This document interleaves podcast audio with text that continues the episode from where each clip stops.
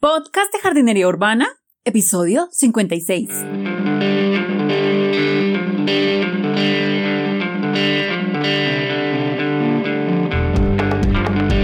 Muy buenos días a todos y bienvenidos al podcast de Jardinería Urbana, un espacio para encontrarnos con las plantas, los jardines, las macetas, las flores, los sustratos y muchas cosas más en la ciudad. Soy Carolina de niaflora.com. N E Flora ya sabes que puedes ir a descargar la guía gratuita con tres sencillos pasos para cuidar tus plantas en casa. La puedes encontrar en niaflora.com slash guía plantas o también la dejo linkeada en las notas del programa para que vayas y la descargues si no la tienes aún. En el capítulo de hoy quiero hablarles acerca de las begonias. ¿Por qué? Bueno, porque en el capítulo pasado del podcast y en el video de YouTube pues les hablaba acerca de los tipos de begonias que, que existen y pues les comentaba que realmente no todas las begonias son iguales, sino todas las begonias se cuidan igual. También hay demasiados videos y muchas cosas que he visto que normalmente dicen no, las begonias se cuidan así, las begonias se cuidan así, las begonias hay que hacerles esto, las begonias son de luz indirecta, las begonias son esto, lo otro y uno dice mmm, realmente no es tan cierto eso, no se puede meter a todas las begonias en un mismo grupo y decir que todas se cuidan exactamente igual porque realmente no lo son. Son plantas muy diversas. Hay plantas que toleran mucho más sol que otras. Hay otras que están más propensas a plagas y enfermedades que otras. Hay otras que son más fáciles de cuidar otras. Por eso en el capítulo pasado les hice especial énfasis en diferenciar muy bien pues los tipos de begonias que existen y pues en este capítulo ya sabiendo eso podemos hablar más en profundidad acerca de los cuidados de las begonias.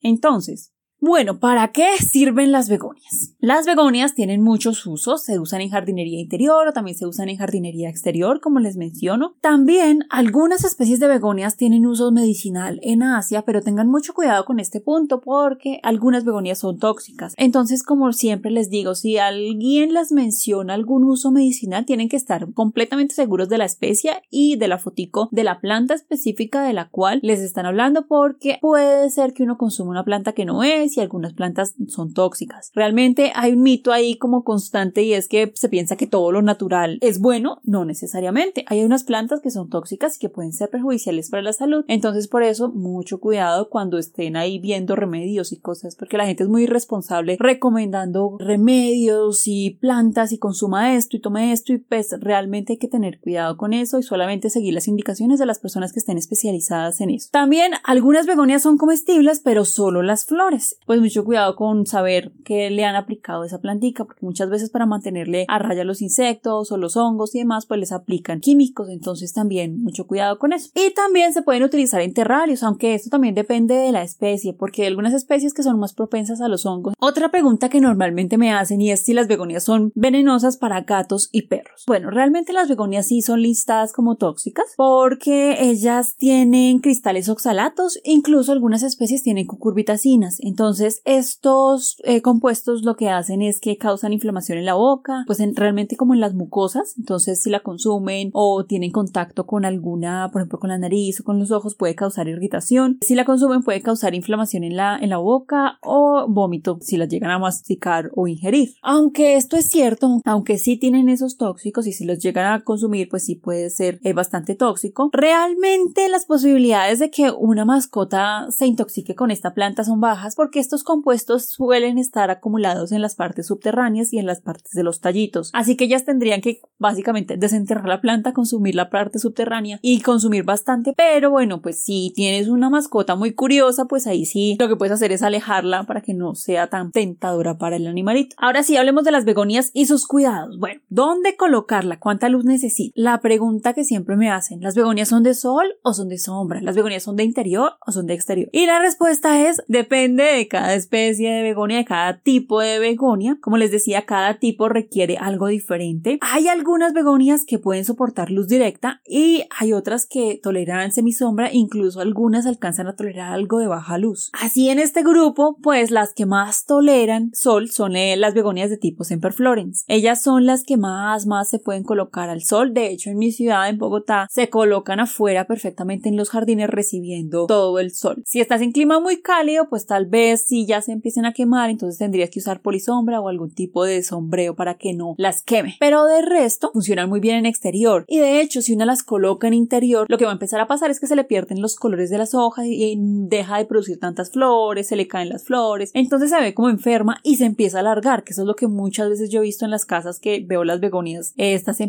y que son todas como largas y todas así como solo hojitas y sin flores. Normalmente eso indica que le falta sol. También hay otras que toleran bastante sol, pero no tanto como las Semperflorens, como por ejemplo las begonias tipo trepadora, las begonias arbustivas y las begonias tipo caña, que a ellas pues lo que les sirve es una luz que sea indirecta pero bastante brillante para que las florecitas les carguen bastante bien y no dejarlas sometidas a la sol de mediodía porque eso sí las puede quemar. Pero eso sí depende del clima de tu ciudad y sí podrías probar y pues eh, mirar a ver cuánto sol te toleran dependiendo de qué tan fuerte sea el sol en tu ciudad. Y ya las que menos toleran sol y las que pues deberías proteger un poquito más son las begonias tipo bulbosas y las begonias tipo rizomatosas. Ellas sí son más de interior con luz indirecta. Aunque las begonias elatior, por ejemplo, se pueden dejar al lado de una ventana para que realmente las florecitas sí carguen bastante bien. Ellas necesitan una luz indirecta pero bastante brillante. Y las que menos así como que requieren sol son las begonias rizomatosas. Incluso algunas begonias rex pueden tolerar algo de baja luz. Ya ves que dependiendo de las begonias, pues la cantidad de luz que toleran es diferente. Entonces decir que todas, todas las begonias son de luz indirecta realmente es un error. Porque de hecho algunas begonias si no reciben la cantidad suficiente del sol, pues pierden sus colores, no producen flores suficientes. E inclusive hay algunas begonias que se han creado, pues unos cultivares que son variegados, que tienen como manchitas y si no reciben la luz suficiente, las manchitas, las variegaciones se le pierden. Entonces, por eso es que depende del tipo de begonia. Si no sabes qué begonias tienes, entonces lo que puedes hacer es mirar los señales que te da la planta. Por ejemplo, si las plantas se estiran, pierden colores, se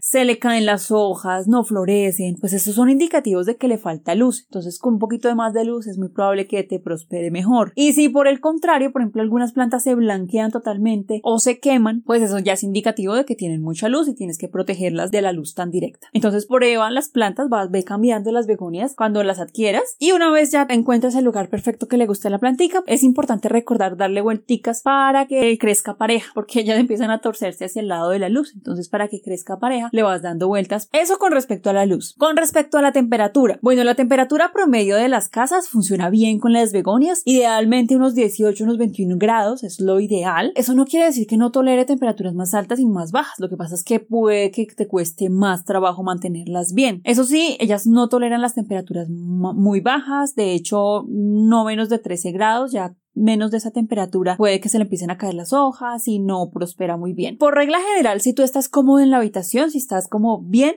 ellas también están bien. Ellas no les gusta el frío, no les gusta el granizo, las corrientes de viento, pero tampoco les gusta el calor excesivo. Entonces una temperatura así como promedio templadita está bien, que es la mayoría de las casas tienen esa temperatura estándar. Eso sí, ellas no toleran heladas y de hecho, ellas vienen de países tropicales y subtropicales y en donde duran varios años, ellas duran muchos, muchos años, pero en países con lo que las consideran son anuales, es decir, que solamente duran un año porque llega el frío invierno y pues las matan. Entonces ellas realmente son perennes, pero en climas con estaciones pues las consideran anuales. Y eso sí, algunas begonias son más delicadas de que otras pues puede que te toleren mejor si vives en un clima frío. Por ejemplo, en algunos países lo que hacen es que las begonias tuberosas lo que hacen es guardar el bulbo en invierno y ese bulbo vuelven y lo siembran cuando esté otra vez haciendo buen clima. O por ejemplo, como les mencionaba en el capítulo anterior, las rizomatosas tienen un rizoma bajo la superficie ahí de la, del sustrato. Ese rizoma acumula nutrientes y acumula agua. Entonces lo que hace es que cuando está haciendo mucho frío, bota las hojitas, pero ella guarda nutrientes ahí en ese rizoma y cuando vuelve a hacer buen clima, vuelve a salir hojitas. Entonces no hay necesidad de botarlo. Entonces depende de la begonia, hay unas que te pueden durar o pues puedes usar otros métodos para mantenerla viva y que no te dure solo un año, sino varios años.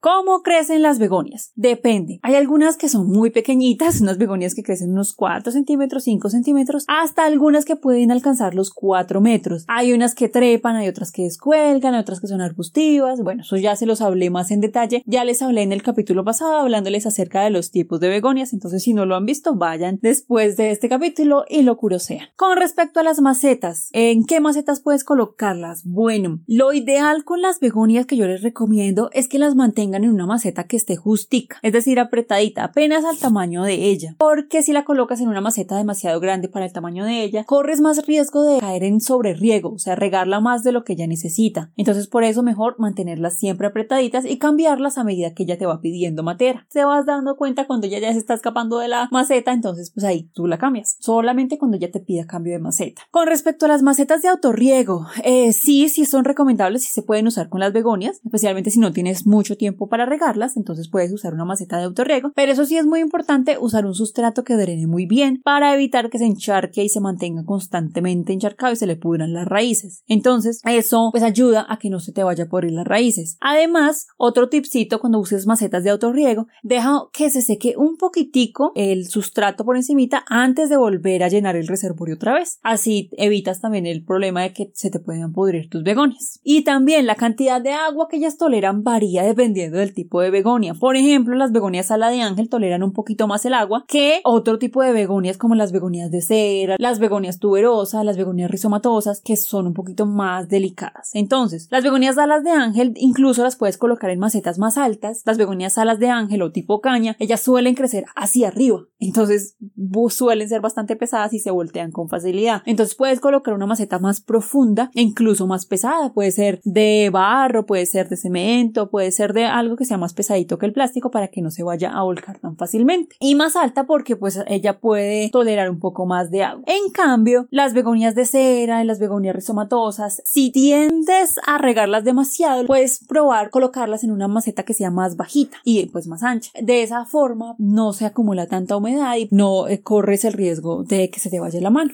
Bueno, otra pregunta que me hacen es ¿cuándo se trasplanta la begonia? Bueno, como te mencionaba anteriormente, lo mejor es mantener las begonias en una maceta que sea acorde a su tamaño. Entonces, solo trasplántalas cuando ella te esté pidiendo cambio de maceta, es decir, cuando tú veas que la begonia ya se está escapando de la maceta. Y también hay otra señal que te voy a enseñar y es que cuando notes que la maceta se seca demasiado rápido, normalmente eso indica que ya las raíces están tocando el borde de la maceta y que está tomando el agua pero rapidísimo. Entonces tú ya sabes, eso es una señal de que ya necesita cambio de maceta y lo que haces es trasplantarla a un tamaño de maceta mayor. Entonces, si está en una maceta tamaño tipo 10, pues la pasas a una 12 o si está en una 12 la pasas a una 14 y así vas pasándola progresivamente de maceta a medida que ella va creciendo, como vas cambiándole como de zapatos a medida que ella va creciendo. Y la, también lo contrario, si riegas y se demora demasiado en secar, eso quiere decir pues que ya la maceta está demasiado grande para ellas. Entonces, si esto pasa muy frecuentemente, lo que puedes hacer y ya notas que el sustrato está encharcado, lo que puedes hacer es ya sacarla de ese maceta que está demasiado grande, cambiarle ese sustrato que puede ser que esté demasiado eh, como apelmazado y ponerle algo que drene más y cambiarla a una maceta que esté más pequeñita. Eso la puede salvar de que se pudran las raíces. Y hablando del sustrato,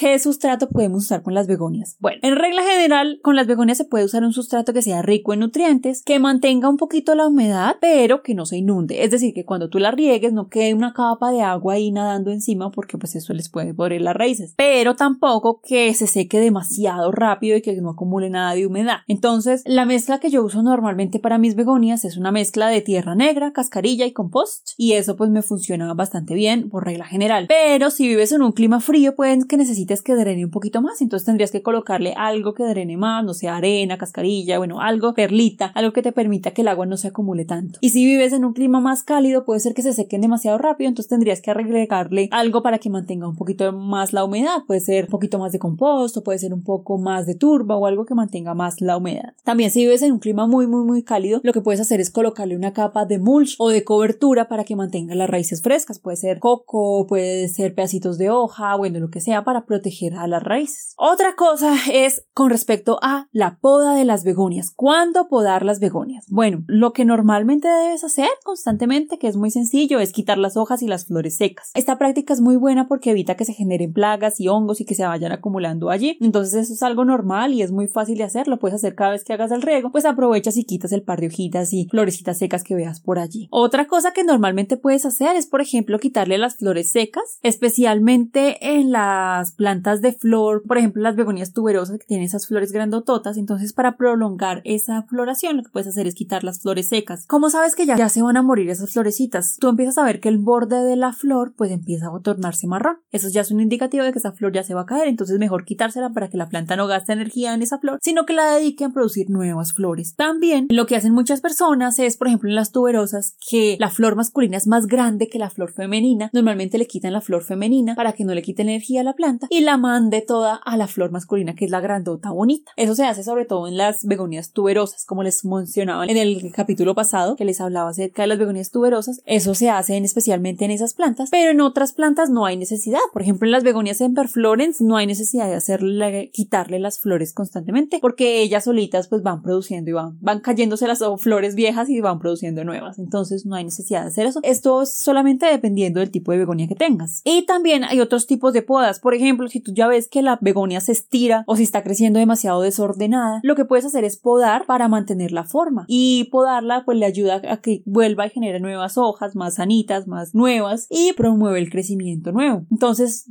a las begonias puedes podarlas sin problemas y de hecho en un mes ya vuelve a estar otra vez toda frondosa. Entonces como si la ves que ya que no te avanza, que las hojas están como feitas, puedes podarlas sin miedo y ella vuelve a salir. ¿Cómo podar las begonias? Algunas begonias lo que pasa es que tienen unos tallitos muy suavecitos que se pueden romper fácilmente, entonces uno las puede casi que coger con los dedos y sacarlas. Yo la verdad no recomiendo quitarlas con los dedos, sino con una tijerita que esté limpia, desinfectada, cortar las hojitas y demás que, que vaya sacando. También lo puedes hacer con los dedos, pero lo que hace muchas personas es pellizcar la hoja y quitarla casi que desde la mitad. No, lo que haces es sacarla desde la base del peciolo, es decir, desde donde se inserta la hoja hacia el tallo, ahí, desde ahí lo quitas con los dedos. Entonces es una forma, también puedes hacerlo con los dedos o con eh, una tijerita, pues yo prefiero hacerlo con la tijera para evitar que vaya a dejar una herida o que se rasgue la planta o alguna cosa. Entonces yo prefiero hacerlo con tijeras para curarme en salud. Y si vas a usar tijeras, pues usa tijeras limpias, desinfectadas con alcohol para que no se vaya a meter ninguna infección. ¿Y cómo reproducir la begonia? Realmente las begonias son súper fáciles de reproducir, son una maravilla, las begonias me encantan porque se pueden reproducir por hoja, por esqueje de tallo, por división de rizomas. Incluso hay unas que les empiezan a crecer como unos bulbillos en la base de la hoja. También se pueden sacar esos bulbillos, sembrarlos y otra vez hay otra planta. Esas son formas asexuales. También se puede por el método sexual, que es a partir de semillas, pero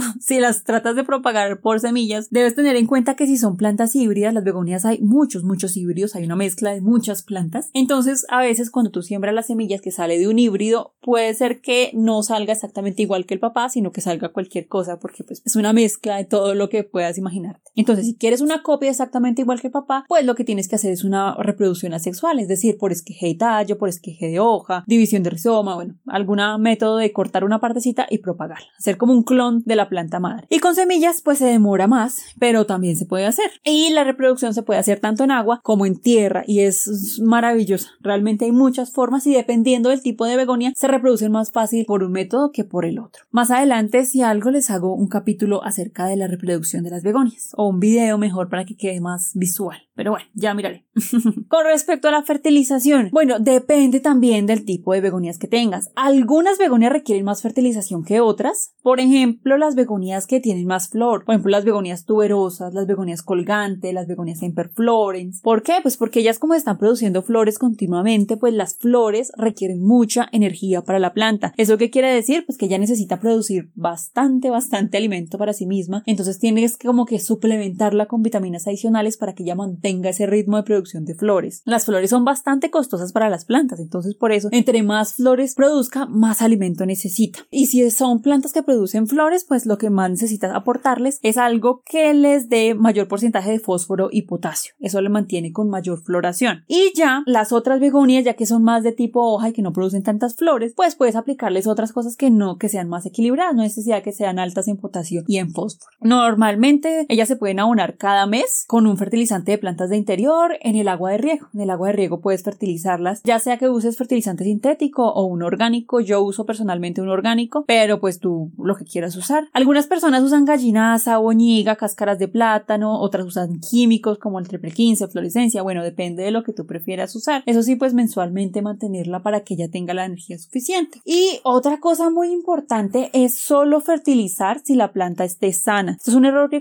cometen bastante y es que la ven enferma, la ven como rara y entonces inmediatamente lo que hacen es fertilizarla. No, no, no. Las plantas se fertilizan solo si ustedes ven que está sanita y que está creciendo, porque ya quiere decir que está gastando energía, que está gastando es como una vitamina que uno le está aplicando adicionalmente. Entonces, si la planta está enferma, si la planta está decaída, si la planta está como pálida, pueden ser muchos problemas más. Por ejemplo, puede ser que le esté faltando sol, puede ser que tenga un problema de hongos, puede ser que tenga una enfermedad, puede ser que lo esté afectando una plaga, puede ser que se le esté pudriendo la raíz por exceso de riego, pueden ser muchos problemas. Entonces, primero más bien identificar qué es lo que le está pasando y una vez ya esté sanita, pues ahí sí le aplicamos fertilizante. Porque si ya está enferma o si está pues pasando por otra situación y uno le aplica fertilizante encima, lo que puede hacer es empeorar la situación e incluso quemarla. Por eso solo fertilizarla si ella está bien, está sanita. Ustedes ven que le están creciendo hojitas nuevas y está sanita, ahí sí le pueden aplicar. Si no, primero identifiquen qué problema le está teniendo y ahí sí la fertilizan. ¿Y cuándo regar las begonias? Esto sí es un punto súper importante en las begonias. Ten cuidado porque si las riegas en exceso, pues se pueden podrir. Algunas personas recomiendan regarlas para mantener el sustrato continuamente húmedo. Realmente esto a mí no me parece un buen consejo. ¿Por qué? Porque es bastante peligroso, es bastante difusa la línea entre constantemente húmedo y ya sobre riego. Por eso yo no recomiendo. Además, que puede ser que se te presenten mayores problemas con las plagas. Por ejemplo, con la mosca del mantillo. Aunque la mosca del mantillo realmente no se come la planta, ella lo que hace es que le gusta la materia en descomposición y las condiciones muy húmedas. Entonces, si tú mantienes el sustrato constantemente húmedo, lo que vas a crear es un paraíso para la mosca del mantillo. Entonces ella llega, coloca sus huevitos ahí y se da por todo lado. Las moscas del mantillo son unas mosquitas negras que uno las, ellas empiezan a volar y saltan. Uno levanta la planta y salta y salta y le dan vueltas a uno por todo lado, le revolotean, son súper fastidiosas. Ellas no se comen a la planta, pero sí son súper fastidiosas y se ve como horrible pues saltando por todo lado. Entonces, si tú mantienes el sustrato constantemente húmedo, lo que estás creando son condiciones ideales para que ella se establezca ahí. Entonces, por eso yo no recomiendo dejar el sustrato constantemente húmedo. Algunas personas riegan todos los días, algunas día de por medio, algunas dos a tres días. Realmente no hay una regla general. Eso depende de tu casa y depende del tipo de begonia. ¿Por qué? Por ejemplo, las begonias rizomatosas, justo abajo de la superficie, ellas tienen sus rizomas, como les comentaba en el capítulo pasado. Entonces, debajo de la superficie, ellas tienen ese rizoma en donde ellas acumulan agua y acumulan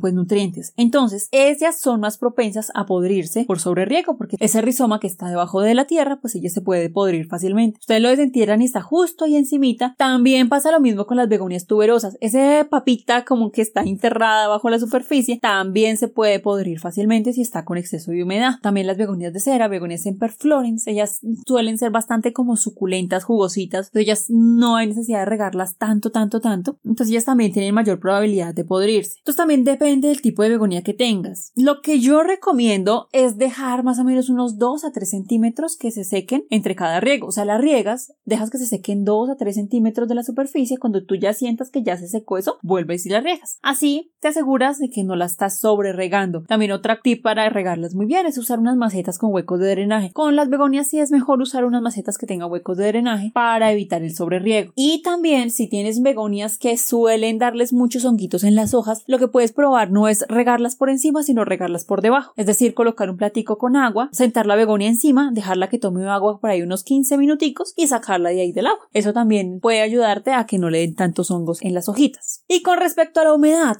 bueno, también este es otro tema que depende del tipo de begonia. Hay begonias que requieren una humedad moderada, a otras que necesitan una humedad alta. Pero en términos generales lo que sí te puedo decir es que necesitan una muy buena ventilación. No les gusta mucho el aire acondicionado y este tema de la humedad puede ser un problema bastante grande para algunas personas que tratan de tenerlas en interior. Depende pues del tipo de begonia. Por ejemplo, algunas variedades de begonia rex requieren una alta humedad y de hecho se dan muy bien en invernaderos. Pero eso no quiere decir que todas las rizomatosas sean igual. Por ejemplo, hay otras que son como la begonia boburea que no son tan exigentes con la humedad. Entonces, pues si te está dando problema algún tipo de begonia, especialmente algún tipo de begonia rex, pues podrías probar con otras begonias que no sean tan exigentes con la humedad o incluso otro tipo de begonias, por ejemplo, las begonias tipo caña o las begonias arbustivas que no son tan exigentes con las necesidades ambientales. Entonces, también dependiendo de tu zona, pues puedes probar con diferentes tipos de begonias. Yo realmente pienso que toda persona debería darle oportunidades a las begonias, porque muchas veces lo que hacen es probar con, con una, Normalmente las personas se enamoran de las begonias más difíciles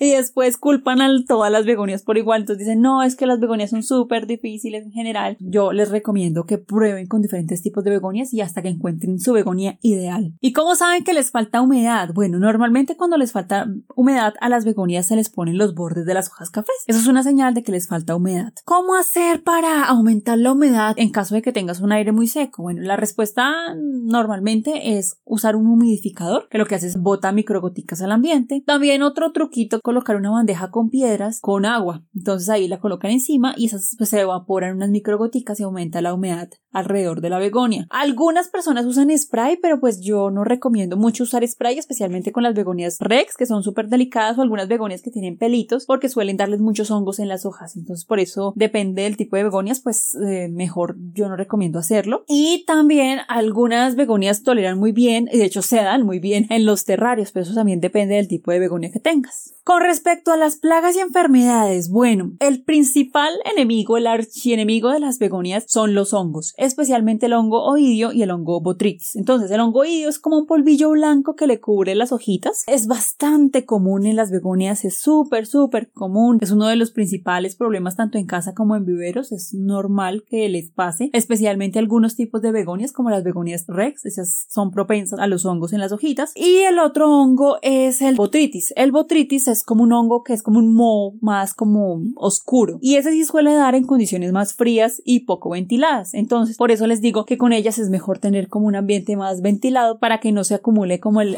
aire y que tengan las condiciones propicias pues para que les dé hongos. También otra causa de que les den esos honguitos en las hojas pues es el agua que queda como salpicando las hojas y ahí esas goticas pues puede que se generen hongos. Entonces por eso es que no les recomiendo mucho que mojen las hojitas. ¿Qué hacer si le encuentras hongos a las begonias? Lo primero es quitar las hojas afectadas, alejarla de otras begonias para que no se les vayan a prender esos hongos que son bastante prendedizos y tratarlas con un fungicida. Los que mejor funcionan son los fungicidas con cobre, pues para plantas de interior. Entonces normalmente con dos o tres aplicaciones ya se te quita el problema. A veces cuando uno le aplica el fungicida lo que pasa es que la hoja ya está muy afectada por el hongo y pues se le, se le pone como marrón pero pues ya, la quitas y, ya, la nueva hoja que le salga pues ya va a salir más limpiecita y sin afectación. También puedes aplicar preparados caseros contra los hongos, por ejemplo, hay unos que preparan con bicarbonato, con leche, con té de manzanilla, bueno, esos preparados también funcionan bastante bien contra los hongos, pero es algo que tienes que estar muy consciente y es que a las begonias tienden a darle mucho hongos, entonces pues estar pendiente de cuando veas cualquier signo de cualquier polvillo blanco, pues tratarlo inmediatamente para que no le avance la enfermedad. Y con respecto a plagas, las dos plagas más comunes que vas a encontrar en las begonias son las cochinillas y las babosas. Entonces las cochinillas pues realmente no son tan problemáticas. Lo que puedes hacer es cuando la veas por ahí, normalmente en la parte de abajo de la hojita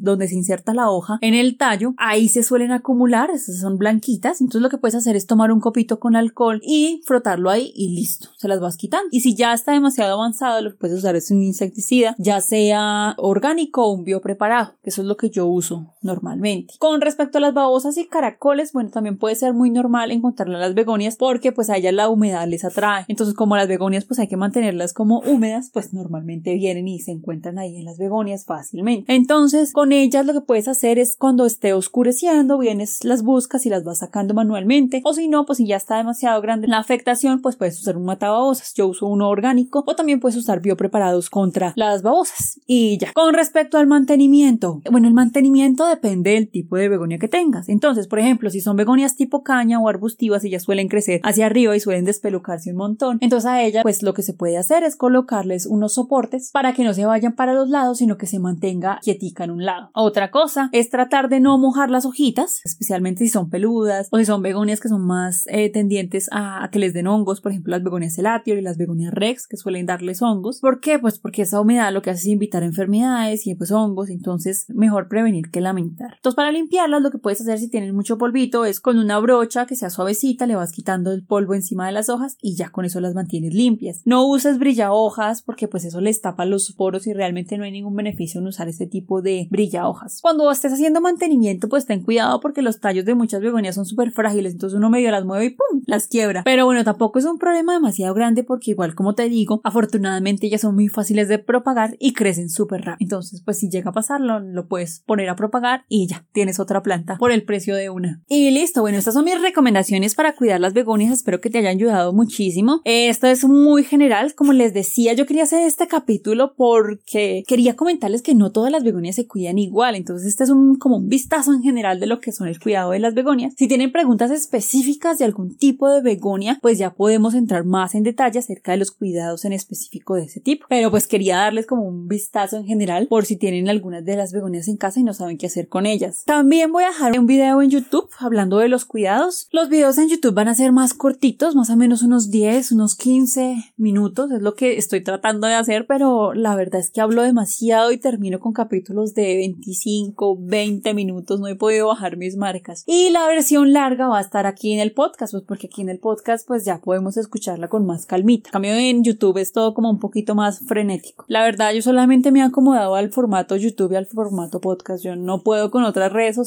no puedo con TikTok, no puedo con Instagram, no puedo con eso. Esto es demasiado rápido. La verdad no, no logro condensar todo lo que les quiero comentar. Creo que se quedan muchos cabos sueltos y solamente hago un video tan pequeñito, tan cortito. Pero bueno, vamos a ver, vamos a experimentar con otros formatos. Entonces ya saben que si quieren ver la versión más cortita, pero pues visual, mientras les voy mostrando cómo se hace el mantenimiento, la pueden ver en YouTube. Y si quieren encontrar la versión más larga y extendida, donde les doy más detallitos a los que sean más curiosos por las plantas, pues pueden venir acá a escuchar los episodios del podcast. Me gusta más hacer contenido para podcast, pero bueno, creo que puede ser un complemento hacer los videos cuando necesite mostrarles algo visual. Entonces, bueno, si quieren, si tienen alguna pregunta, si tienen algún comentario con respecto a este nuevo formato, pueden dejarme los comentarios en YouTube, pues ahí los estoy ahora respondiendo constantemente, estoy pendiente, entonces si quieren pues ir a visitarme allá a YouTube y dejarme algún comentario, pues también. Y si les gustó este podcast o el resto de capítulos del podcast, ya saben que pueden dejar una valoración positiva en iTunes, en iBox, en Spotify o en cualquier reproductor de podcast del cual me estén escuchando. Y no se olviden de ir a descargar la guía gratuita en PDF acerca de los tres pasos para cuidar sus plantas en niaflora.com slash guía plantas o también los voy a dejar en las notas del programa donde pueden ir a curiosearlo. Entonces, no siendo más, me despido y sigamos cultivando juntos en la ciudad. Adiós.